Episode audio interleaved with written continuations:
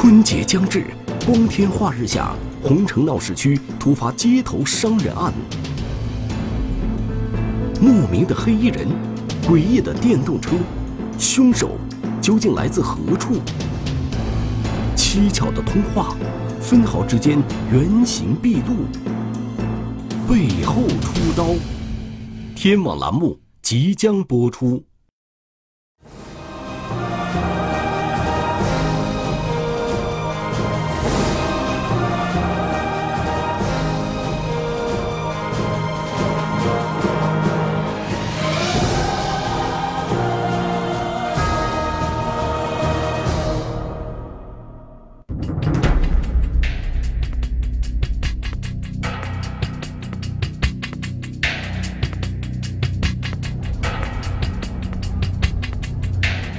零一八年一月十九日，一条由群众拍摄的警方办案的视频，突然在内蒙古自治区乌兰浩特市市民的朋友圈中传播开来。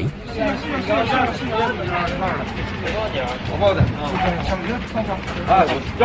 了。这银行啊，你们看警察在这儿。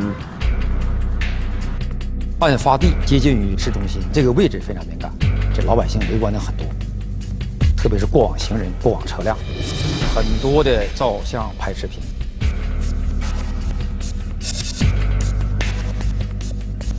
年关将至，本来应该是一派祥和的节日氛围，就这样被这条视频打破了。很多不明真相的人也跟着转发，并加上了许多毫无依据的猜测和传言。这意思有抢银行的了。呃，有有有有有有杀人了，有啥的等等，就是传的特别舆情这块传的特别严重。原来，传得沸沸扬扬的这起案件就发生在一天前，市中心某银行的门前。这个场景对我们，呃，接近年关的这个这个红城百姓，特别是是我们作为身为刑警来说。我们是觉得很很很很很震惊的一件事情。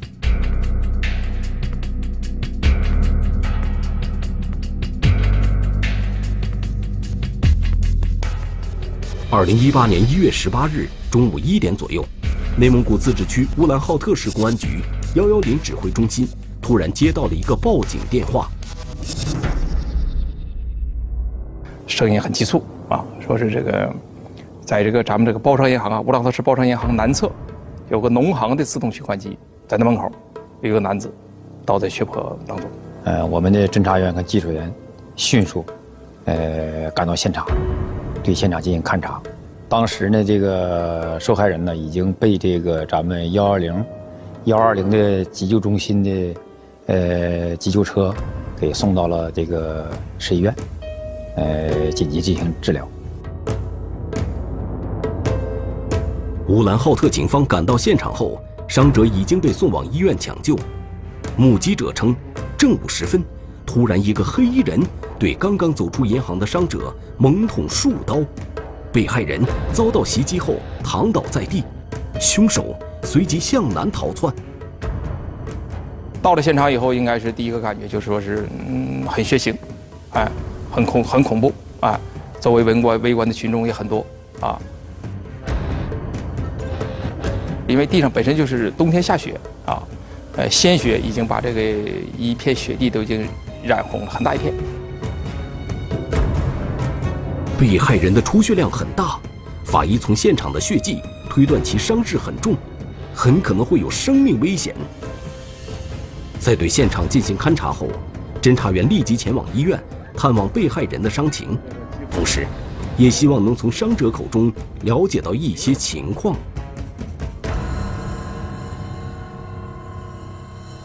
被害人的话呢，就说是还能够开口说话，尽管是很虚弱，也呃，就说是说话也没有多大力气，但是呢，我主要是想，不管他伤到什么程度，只要他都能开口说话，我就会能从他的嘴里得到一丝的、一丝丝的一些消息和线索。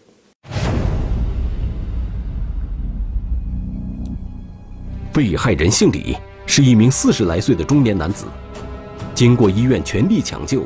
李某此时已经脱离了生命危险，虽然他的气息已经十分微弱，但侦查员清楚，倘若能够尽早从他口中得到一丝一毫的信息，对于能否侦破本案、找到凶手，都是至关重要的。你觉得，你自己感觉，为什么今天突然间会发生这样的事情？是谁在用刀捅你，对吧？你自己能不能判断出来？你自己心里能不能有个考量？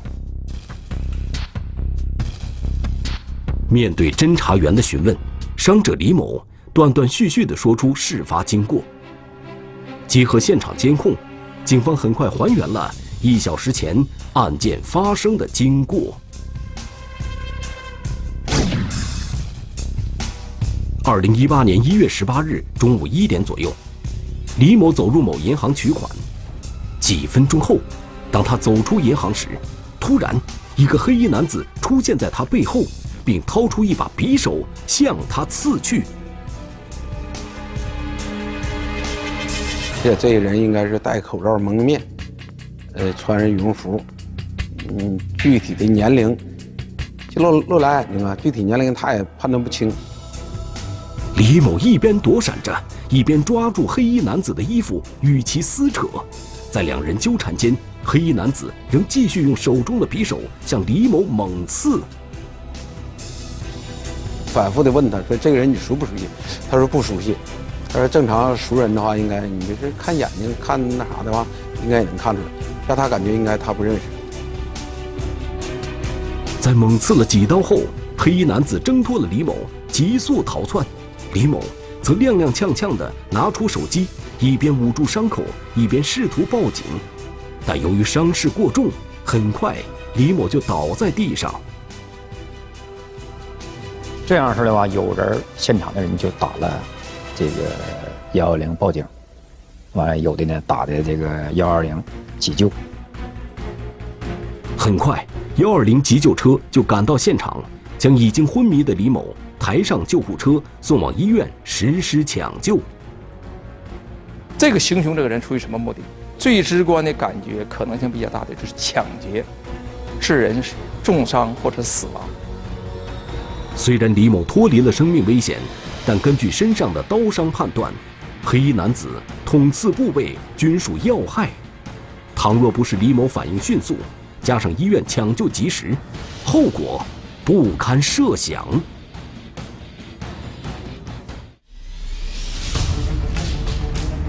伤人却不抢劫，案件方向逐渐清晰。这个案子的难度可能要是。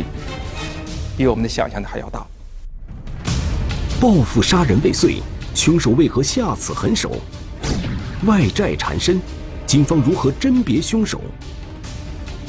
查看周边的录像，啊，看一看的话，这个行凶人也是犯罪嫌疑人，什么方向过来的，什么方向逃走的？视频重现，警方锁定凶手行踪。背后出刀，天网栏目。正在播出。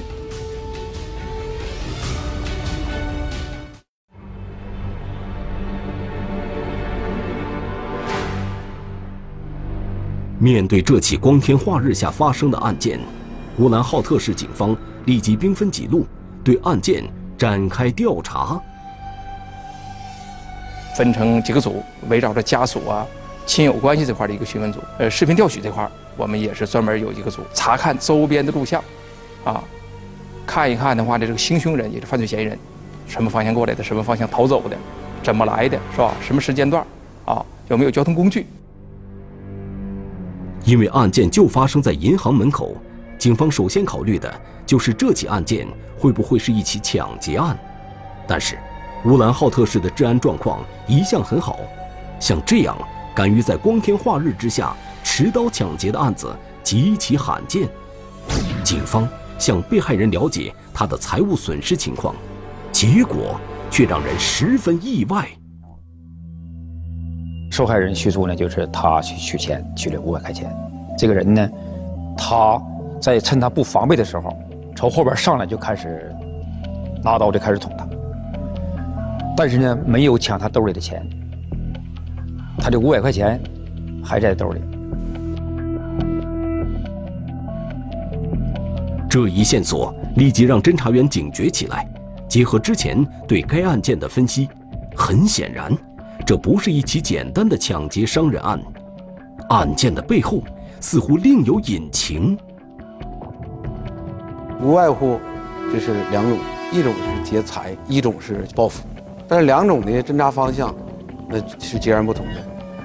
如果劫财的话，你目标肯定是不特定的；如果要是报复的话，那肯定是有一定的因果关系。嫌疑人只有对他有人身加害这么一个行为，但是呢，没有在他身上寻找这个财物这么一个过程。咱们分析应该不是图图财，所以说从这点看呢，应该还是有另有这个其他动机。经过对被害人的社会背景进行调查，查明，被害人李某今年四十岁，在乌兰浩特市长期承接一些建筑工地的小工程，社会关系比较复杂。受害人呢，应该说没有固定职业，这几年呢一直是小包工头，外欠也很多。现在呢，有很多的工人呢，曾经跟他干活的人，呃，开不出工资。由于李某在这几年间曾有过拖欠工人工资的行为，警方考虑到这一点，认为这很有可能会成为他被人报复的原因。但是除此之外，并不能排除凶手还有其他的作案动机的可能。按当时咱们这个分析啊，就是啥呢？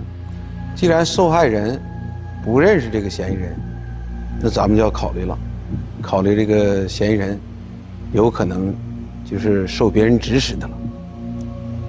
因为既然是报复的话，这个指使人肯定和这个受害人有一定的利害关系。哦哦哦！侦查员再次来到医院，对被害人李某进行询问。寻找有可能对其实施报复的潜在对象。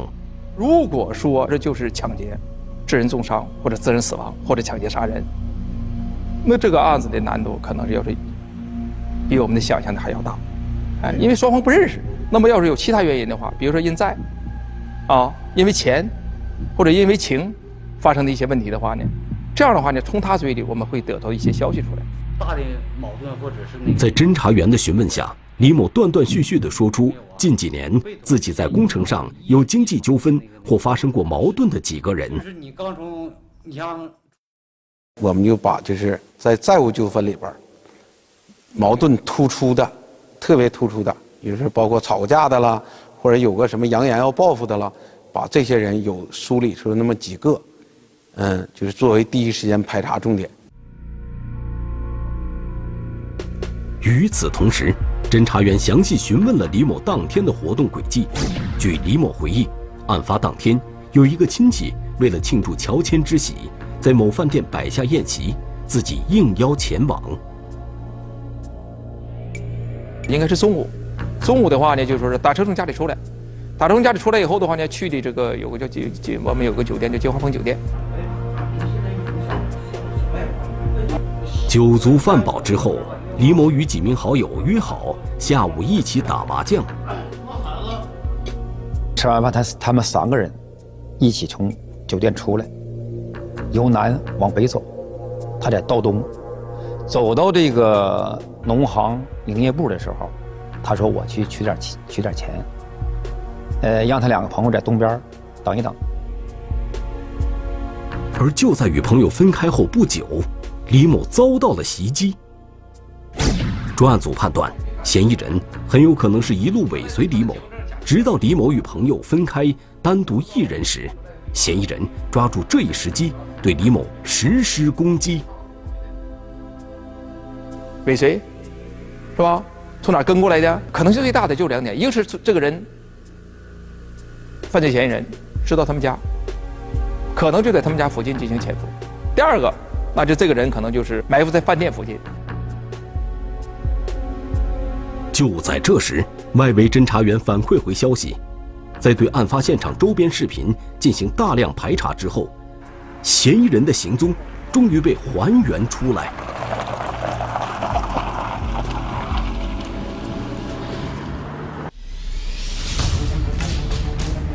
来去行踪隐蔽的凶手突如其来的袭击。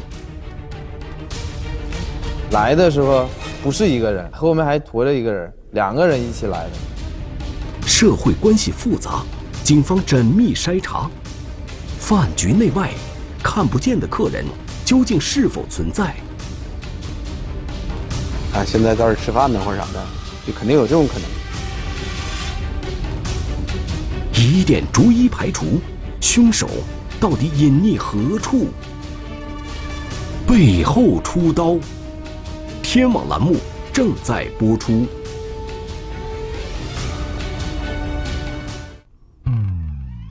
经过甄别海量的监控视频后，侦查员首先在李某等人用餐的饭店到银行的路上的一处监控中，找到了李某等人的身影。在视频中可以清晰地看到，李某等人在案发当天中午十二点五十五分左右途经这里，而就在他们身后不远，一个人似乎是在尾随着他们，而这个人的一些特征和被害人描述的凶手十分接近。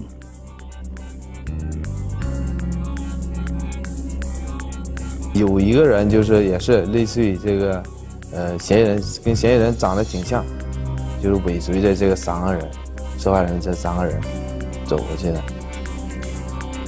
在李某与朋友分开后去取钱的时候，黑衣男子依然紧随在李某身后，直到李某从银行出来，黑衣男子才从一侧冲出来，对李某进行猛刺。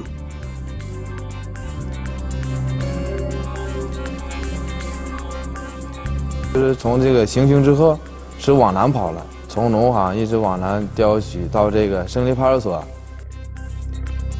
黑衣男子一路狂奔，在经过了几个路口后，跑到某单位门前停留了一下。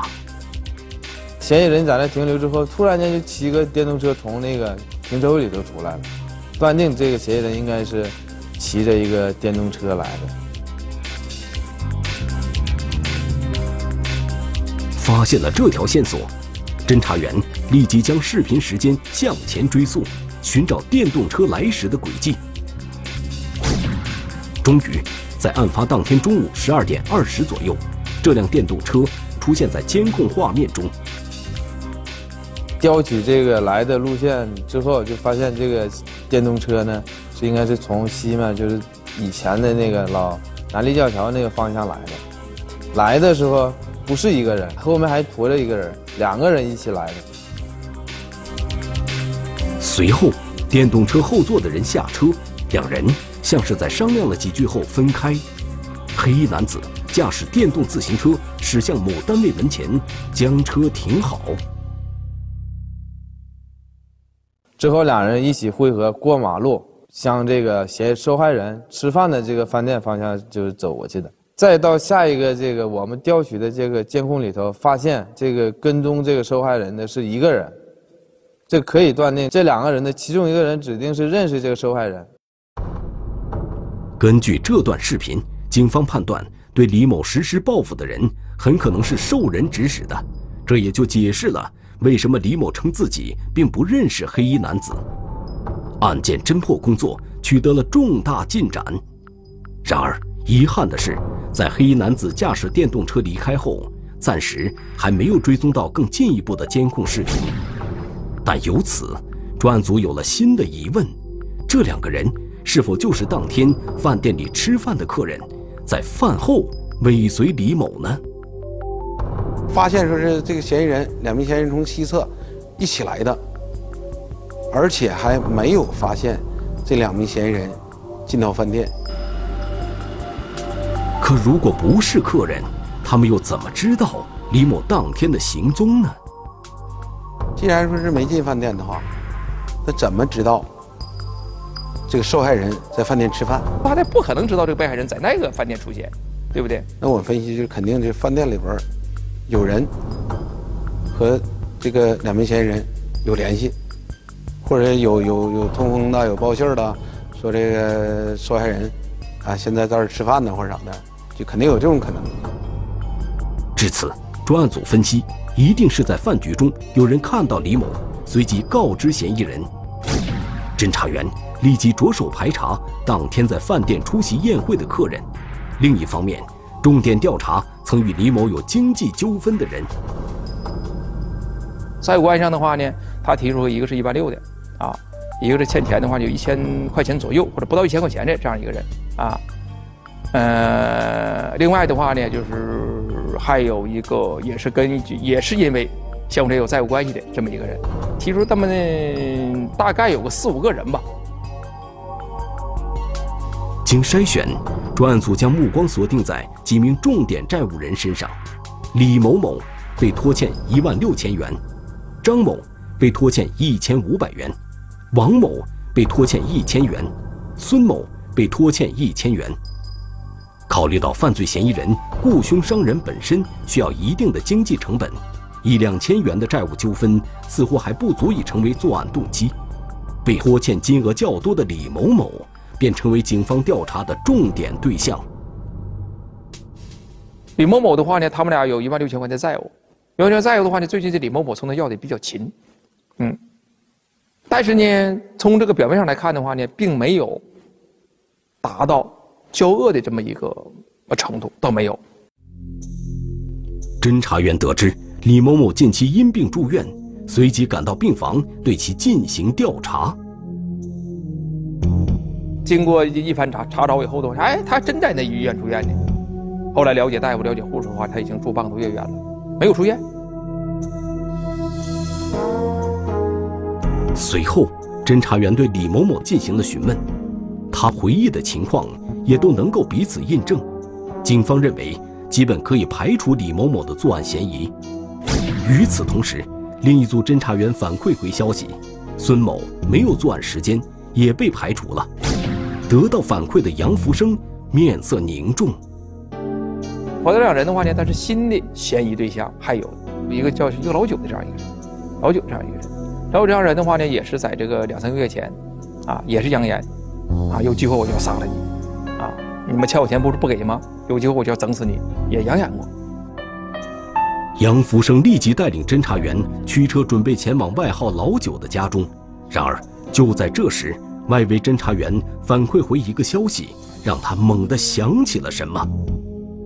视频调取组啊传来一个消息，说这个人呢一直往南跑，往南跑是吧？那他往南跑，他是刻意要回避点什么呢？话呢，还是他们家或者他居住那个地方离他跑的方向比较近的？我就考虑到昨天我否掉的，重点否掉的有两个人，其中有一个人，虽然他们家不住在南面，但他们家住在西面，但是呢，就从那个路口再往西走，往他们家走，并不遥远。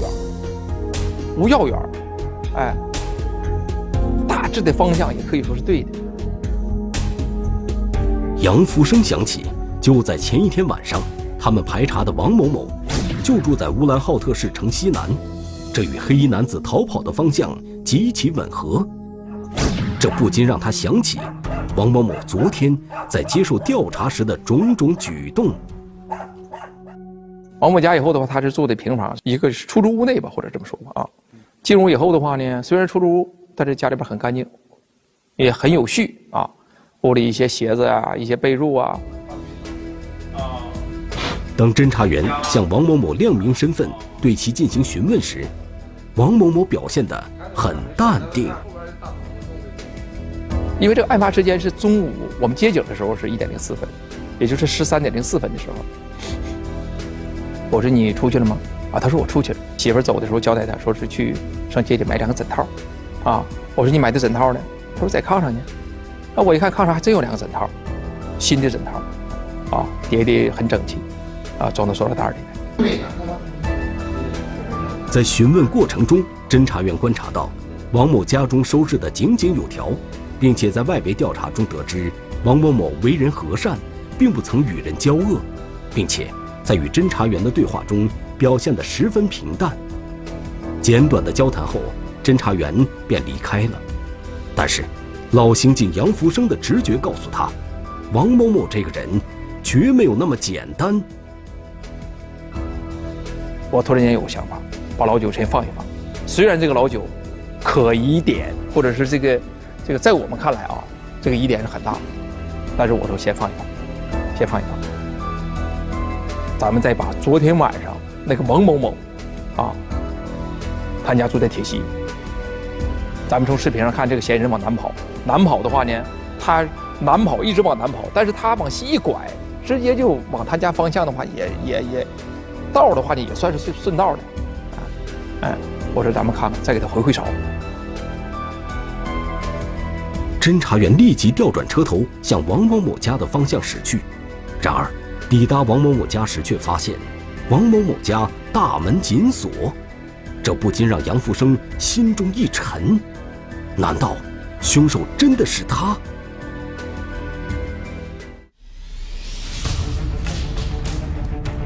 对重大嫌疑人，警方为何调转车头？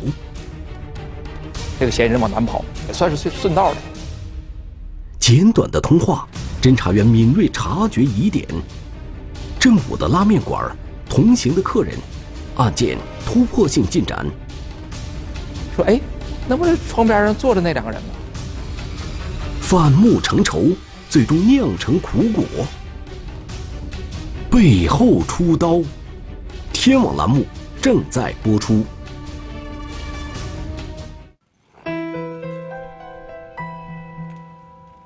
哎，杨福生立即拨通了王某某的电话。你去哪儿呢？我说你在哪儿呢？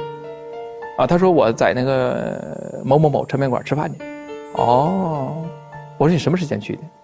他说刚去时间不长。哦，我说你在这等着啊，一会儿我跟你说几句话。他说好。电话就撂了。而就是这个电话，让杨福生觉得事情变得越来越蹊跷。为啥蹊跷呢？按道理来说的话，一个生人给他打电话，他一定要问的是吧？你是谁？这是一个起码一个道理。在不问你是谁的情况下，他就回答出他哎，他说我在哪哪个抻面馆吃饭呢。我说一会儿我我我要和你说几句话。他说行，你看，啊，他这人是一个什么样的心理状态？就是有点不合常规。心急如焚的侦查员用最快的速度赶到了王某某所说的面馆。恰巧遇上王某某从面馆里不紧不慢地走出来，侦查员当即对其展开询问。我找到陈面馆以后，我刚一下车，正好这个人从陈面馆往外走。我说：“哦，你在这个抻面馆吃饭呢？”啊，他说是。我说：“你认识我？”他说：“认识。”嗯，我说：“你和谁在一起吃饭呢？”啊，两个朋友。我说：“你朋友呢？”啊，走了。我回头，我跟那个我们跟我一起来的侦查员，我说：“我说，你和你和他聊一会儿，我进屋。”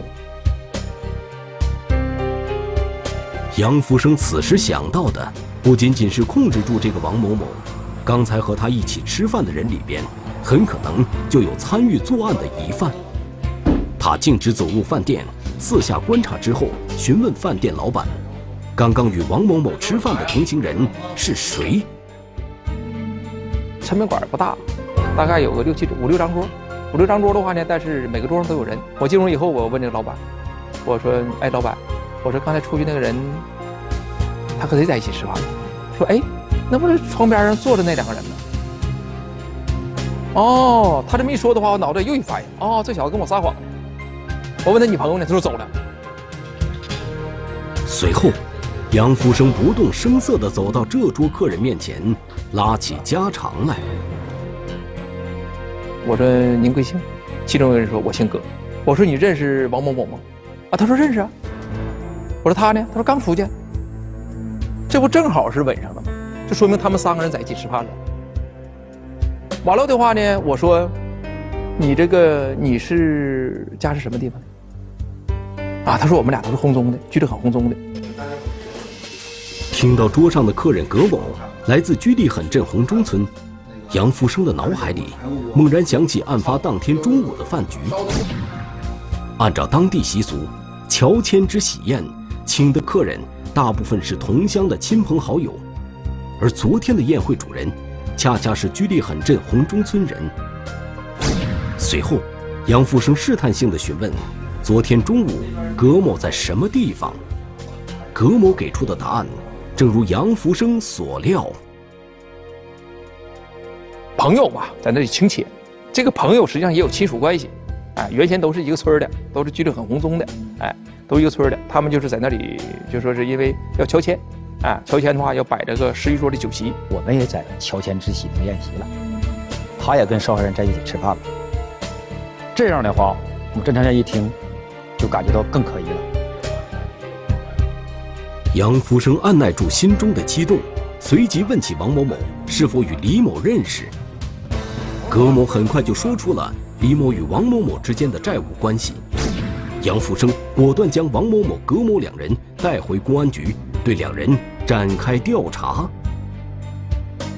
经过咱这个一讯问呢，葛某某马上就就就交代了，说他在那个吃饭的时候发现那个受害人在那儿，他知道这个受害人欠这个王某钱，而且王某多次要。而且还找总找不见，所以他给这个嫌疑人告诉他说：“你这个钱还要不要了？你们那个那个那个账还要不要了？”说这个那个这个李某某就在这儿吃饭呢。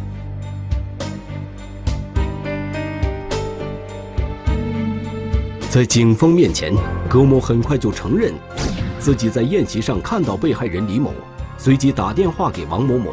称看到了欠他钱的人，但之后王某某干了什么，自己就不知道了。葛茂伟交代之后，咱这边就突审这个这个王某某。第一次咱俩交过锋，打过照面。第一次我找你是，你我之间是什么感觉？啊，是什么样的一种语言和行为？那么第二次我再找你来，又是一种什么样的语言和行为？我和你之间，嗯，你看我的这个表情。和第一次一样吗？你自己考虑考虑，第二次我又找了你多少事情？在警方的证据面前，王某某终于崩溃，讲述了案发当天的经过。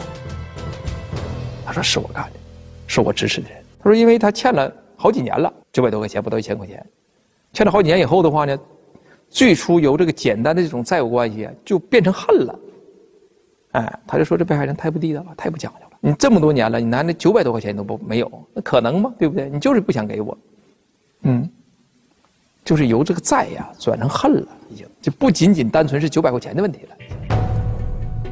王某某供述，在得到李某在某饭店吃饭的消息后，王某某立即找到自己的邻居好友张某。我们两个人的话呢，就是原先在夏天打零工认识的。就由普通的朋友吧，经常走动，发展成为哥们关系。在简单的商量后，两人决定在饭店门前蹲守李某，对其实施报复。这王某某就告诉他的好哥们张某某，张某某就兜里就揣把刀，走之前啊，把这个口罩也戴上了，帽子也穿戴整齐，手口手套啊，把刀也揣上了，两个人就一同出来了，骑电动车就出来。在蹲守了近半个小时后。李某和朋友走出饭店，王某某在向好友张某指认了李某后，便借口离开去了超市。随后，张某在趁李某独自一人时上前将其捅伤，迅速就扑向第二个嫌疑人，就是动刀这个嫌疑人，真正实施动手这个人，扑到他们家。二零一八年一月二十日下午一点，张某在锦林市某村被乌兰浩特市警方成功抓获。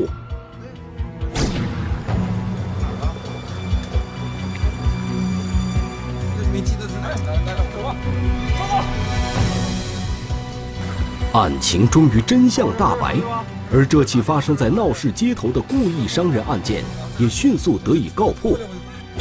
警方在第一时间通过媒体。将案件的相关信息和侦破工作进展向社会各界公布，使得各种道听途说的传言在事实面前不攻自破。城市又恢复了往常的平静与祥和，人们也都沉浸在新春佳节的欢乐氛围之中。中华人民共和国公安部 A 级通缉令：李胜，男。一九九零年十二月十二日出生，户籍地山西省襄垣县古韩镇南麻池巷九号，身份证号码幺四零四二三一九九零幺二幺二零零七六。该男子为重大盗抢骗犯罪在逃人员。公安机关希望社会各界和广大人民群众及时检举揭发盗抢骗等违法犯罪活动，发现有关情况，请及时拨打幺幺零报警。春节将近，中年男子命丧车轮，肇事车辆趁夜色逃逸，留下四块神秘碎片。视频侦查异常艰难，警方陷入无解迷局。两次躲过警方调查，肇事者终是无所遁形。四块碎片，天网栏目近期播出。